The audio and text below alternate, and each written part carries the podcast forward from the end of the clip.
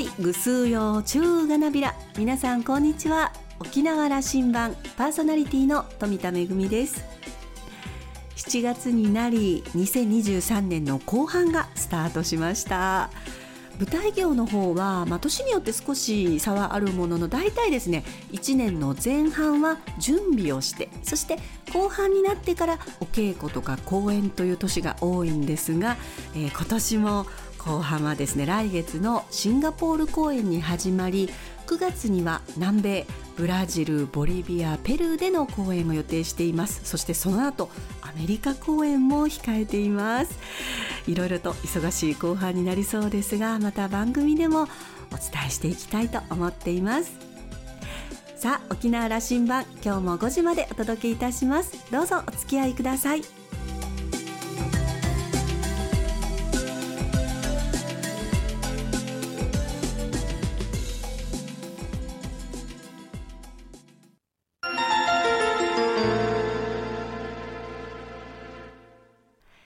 那覇空港の2本の滑走路が一望できるレキオスラウンジ。先週に引き続き演劇プロデューサーで国際児童青少年演劇フェスティバル沖縄リッカリッカフェスタの総合プロデューサー下山久さんをお迎えしました。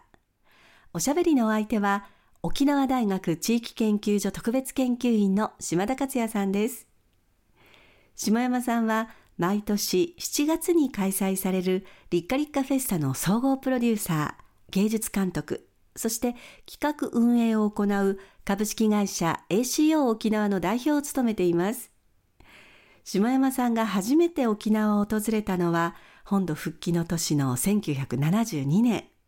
以来、沖縄を拠点に県外、海外で舞台芸術を通して積極的に発信、交流を行っています。2012年には国際演劇フェスティバルの成果が評価されて文部科学大臣賞を受賞しています。後編の今回は下山さんと立花立花フェスタ事務局の友利直子さんに立花立花フェスタのイベントの内容や楽しみ方をお聞きしました。それではどうぞ。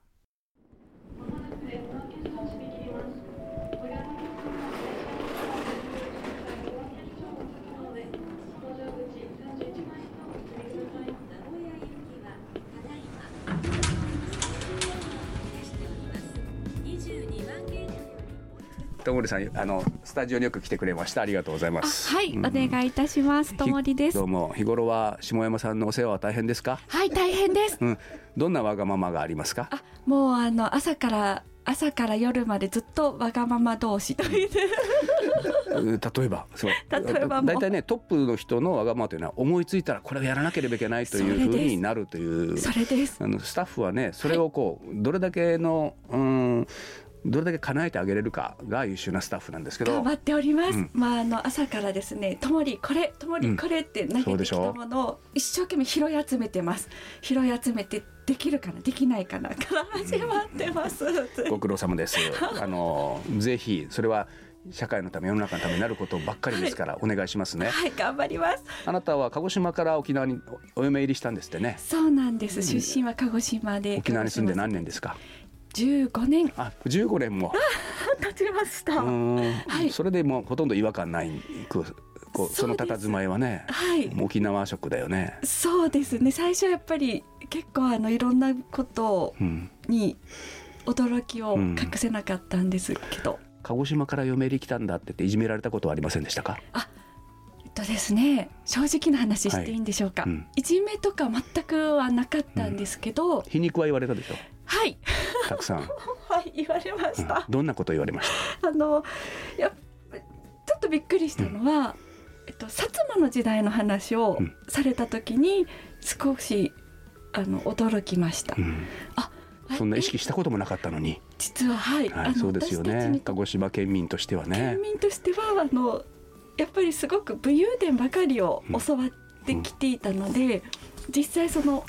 薩摩の皆さんがどういったことをしてたのかっていうのを本当に恥ずかしながら全く、うん、大丈夫よ。涙ぐまなくて知らずに来たんだなっていうことあなたの責任ではありませんからね。いやでもあのやっぱりその沖縄に来てもちろんその薩摩のこと言われたのもびっくりもしましたし先ほどちょっとあの島山さんがおっしゃってたような、うん、その復帰前後の話とかっていうのも、まあ本土では鹿児島に限らず本土ではその戦争の話とかもあのもちろん沖縄戦の話もあるんですがそれよりもやっぱり広島の原爆であったり、長崎の原爆であったり東京大空襲であったりそちらの方をすごく大きく取り上げてますし8月8.1 8月15日の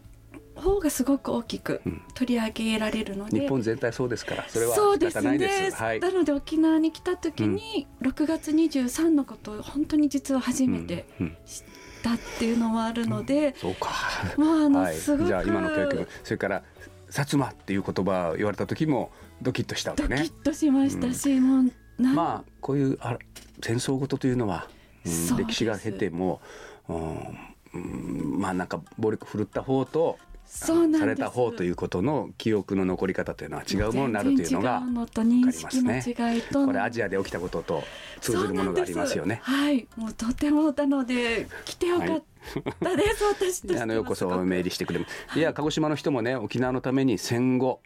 い。ろんなことをなさったあの立派なあの先人たちもおられますから、はい、そんなみんなが薩摩の人だって憎んでるわけじゃありませんからね。ありがとうございます。はい今日の本題です。はい。あの下山さんから紹介を入れました。えっ、ー、と、はい、立夏立夏フェスタ2023では3本今年はあの、はい、えー、県民にこれは伝えたいんだという話を友野さんからなさって、はい。はい、ありがとうございます。まずはですね、うん、あのリトアニアという国からカラフルパズルという作品が、はい、はい、来沖されますので、そのカラフルパズルがですね、0歳からはい、演劇はゼロ歳から連れてってもいい。そうです。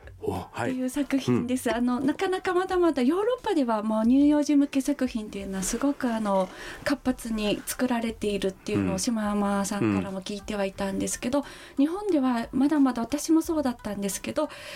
小さければ小さいほど連れて行ったら皆さんの迷惑になるので連れていけない、ね、ちょっと預けて自分だけ行くとかでそんな、まあ、劇場の方にも行く時には小さいお子さん連れて行ってもいいですか?」って一言ちょっと断りを入れて連れて行ってたりもしていたので、うん、なのでそうではなくて逆にその0歳や12歳の小さなお子さんがメインの演劇作品がまあ沖縄に来るっていうことなので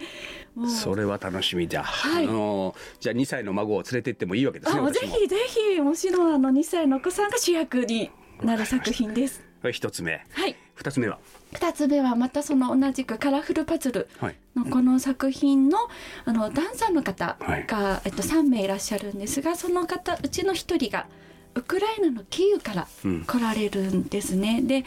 今回その来沖されるためにウクライナのキーウからワルシャワというところまでちょっとあの、うん、ポーランドの、ね、だとそうですね、はい、命がけでビザを取得しに行きあの日本に来てくださるということなのでなので私たちとしても、まあ、その話を聞いた時にぜひあの、まあ、せっかく演劇というのはその平和であったりとか、うん、もちろん国境のないいろんな方が同じ場所で交流ができるっていうのもこのフェスティバルの一つの魅力なのでぜひそのウクライナのキーウから来られる方を招いて平和のために、まあ、私たちとしてもそのみんなでこう平和について考える機会をそういう場を提供したいという気持ちからシンポジウムを、うん、はい、開催。はい、あのまあ、この児童演劇祭これ下山プロデューサー当初からやっぱ沖縄の地でやるということには、はい、あのベースに平和をはい、うん、平和気球ということがありましたね。はい、ありました、うん、あの戦闘機ではなく子どもたちの笑い声や文化が飛び交う街にしたいっていう思いがすごくあるっていうのが、まあ、最初にあった思いっていうのも聞いてましたので、ずっとそれは今年も21回目を迎えますが変わらずあるのではないか時代を経てまた今年は、はい、まあ、大きな意味を持つのかもしれませんね。そう思います、はい、あの平和のシンポジウムも一つ入ってる、はい、えー、入っております。えーウクライナからのアクターの方も来られているということなんですね。もう一つあの境町市場には、うんはい、マの実はお店がございまして、はい、でミャンマーも今もやっぱりあの、うん、国の中での争いが起きてずっと起きている場所でもありますのででそのミャンマーの経営されてる方も命がけで平和活動をされているですね、うん、なのでその方も一緒に招いて平和のシンポジウムシンポジウムを、はい、していこう。していこうと思っております。二つ目がそれでした。はい。三つ目もありますか？三つ目もはい、はい、あります。まあちょっと今度あの作品についてなんですが、はい、リカリカフェスタ小さなお子様からもうご年配の方で日本の方ではなくていろんな国の方が楽しめるようにということで言葉のない作品、うん、ノンバーバル作品っていうのにずっとこだわってきております。で今年もほとんどノンバーバル作品を読んでいるんですけどその中で実は一つ言葉をすごく使う作品を読んでいるんですね。でこれがあの多国籍いろんな国の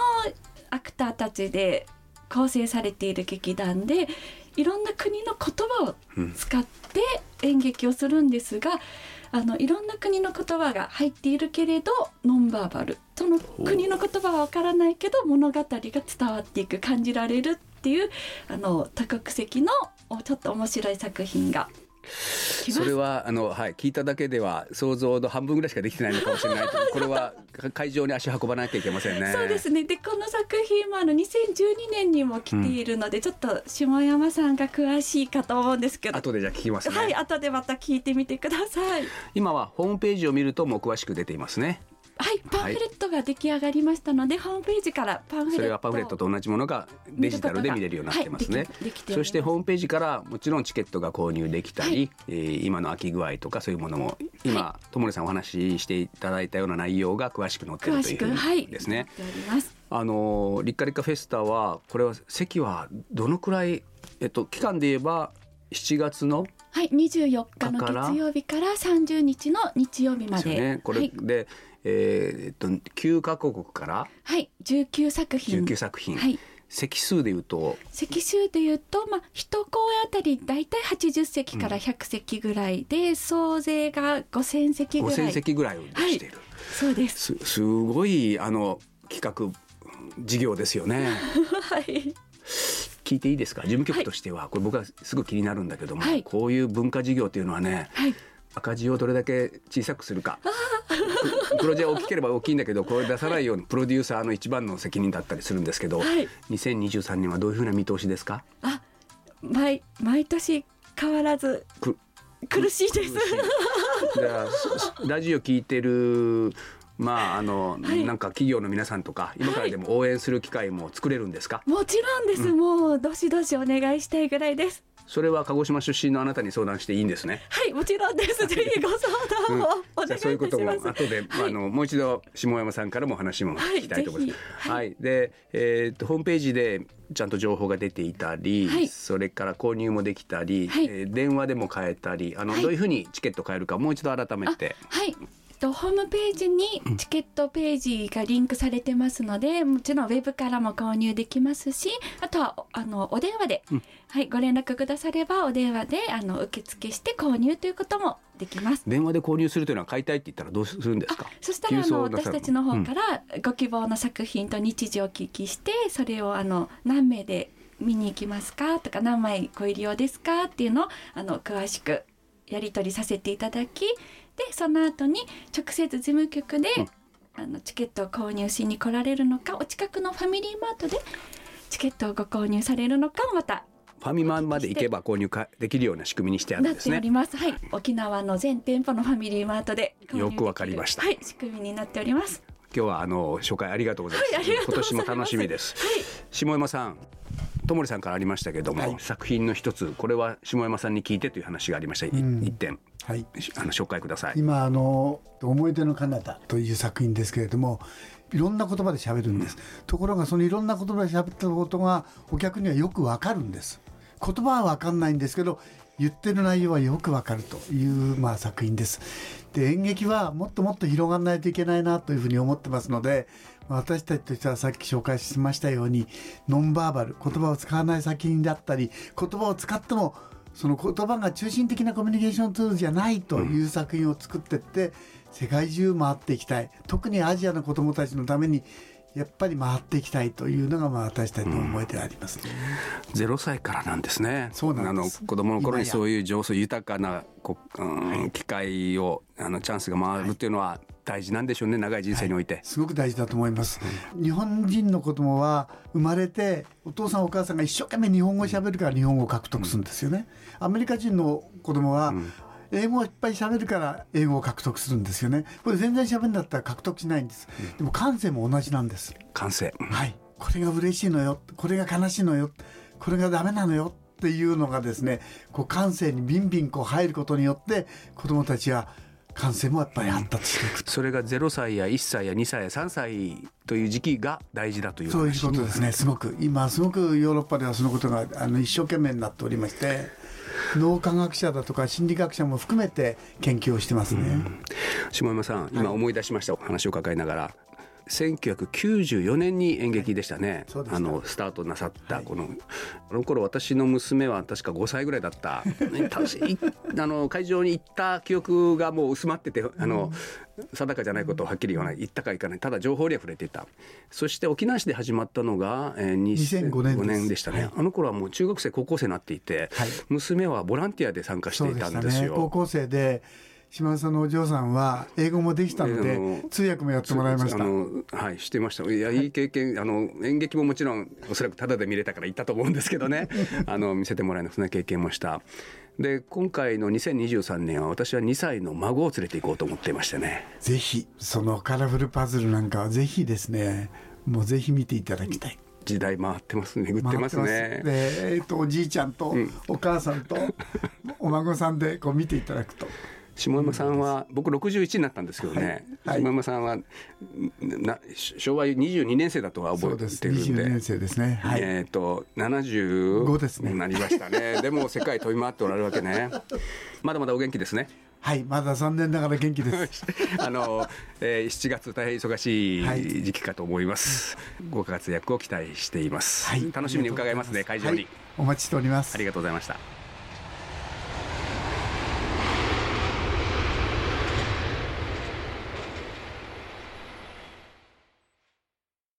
後編の今回は、リッカリッカフェスタの下山プロデューサーに加えて、事務局のともりさんにもお越しいただきました。えお話にもありましたように、下山さんいつもとても楽しくて、そして意義のある企画をこう次々立ち上げられますが、まあその実現のためには、手間も時間もそしてお金もかかるわけでスタッフの皆さん本当に大変だろうなと思います。えー、ともりさんもねきっと激務なんだろうけどあのいつお目にかかっても朗らかでニコニコをされていて本当に気持ちのいい対応で素晴らしいなと思っています。いよいよ今年のリッカリッカフェスタ今月24日から始まりますね。沖縄も日本もそして世界も様々な困難があるこの時代演劇を通して世界と交流をして今を考えていくそんな素晴らしい機会だと思います。ぜひお出かけください。島田さんはお話を終えて今年は孫を連れてリッカリッカフェスタに出かける自分にフェスティバルの歴史を感じますと話していました。今週のレキオスラウンジは演劇プロデューサーで国際児童青少年演劇フェスティバルリッカリッカフェスタの総合プロデューサー下山久志さん、事務局の友利直子さんと島田克也さんのおしゃべりでした。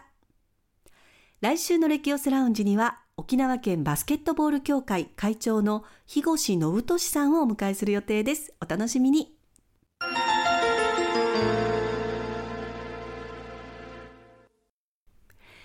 めぐみのあしゃぎだよりのコーナーです。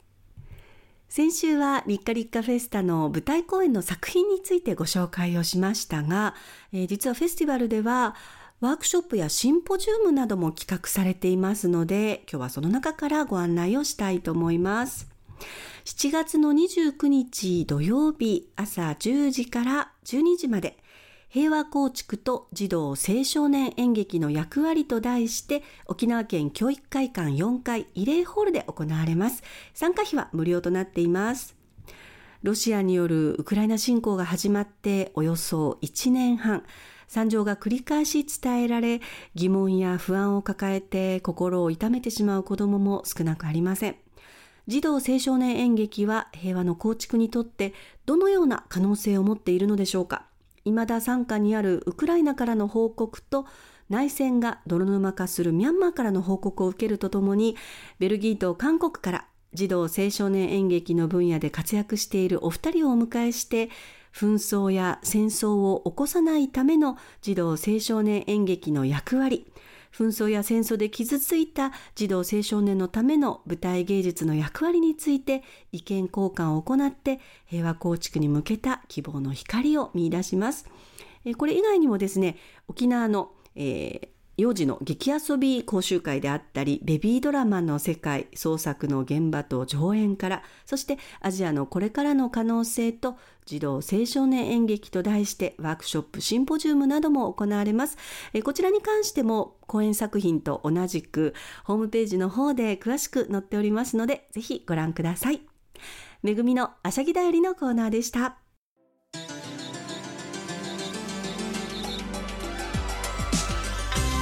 沖縄羅針盤の過去の放送音源はポッドキャストでも配信中です。さらに Spotify、Amazon Music、Google ポッドキャストにも連動していますのでお好きなサブスクリプションサービスでお楽しみいただけます。各サイトで沖縄羅針盤と検索してください。沖縄羅針盤今週も最後までお付き合いいただきまして一平二平レービルそろそろお別れの時間です。パーソナリティは富田恵でした。それではまた来週。